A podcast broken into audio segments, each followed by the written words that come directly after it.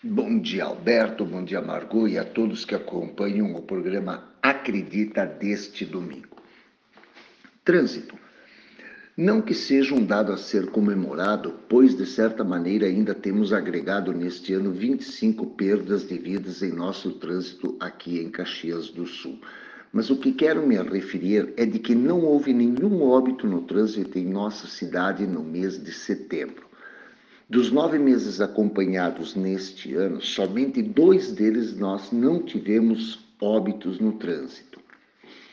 Outubro, mês do idoso. Uma dica para este público: faça a sua credencial para as vagas de estacionamento. Ela é para a pessoa e não para o veículo. Não importa se o idoso ou idosa tenha carteira de habilitação ou não ela é pessoal e tem validade em todo o Brasil. Qualquer informação a respeito das credenciais, ligue para 32 90 39 18 que daremos todas as informações necessárias para obter a tal credencial.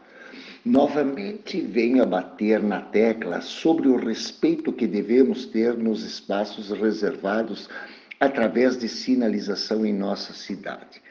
Ainda se verifica que muitos condutores não respeitam as vagas, gerando um desconforto aos que de direito têm de utilizar estas vagas.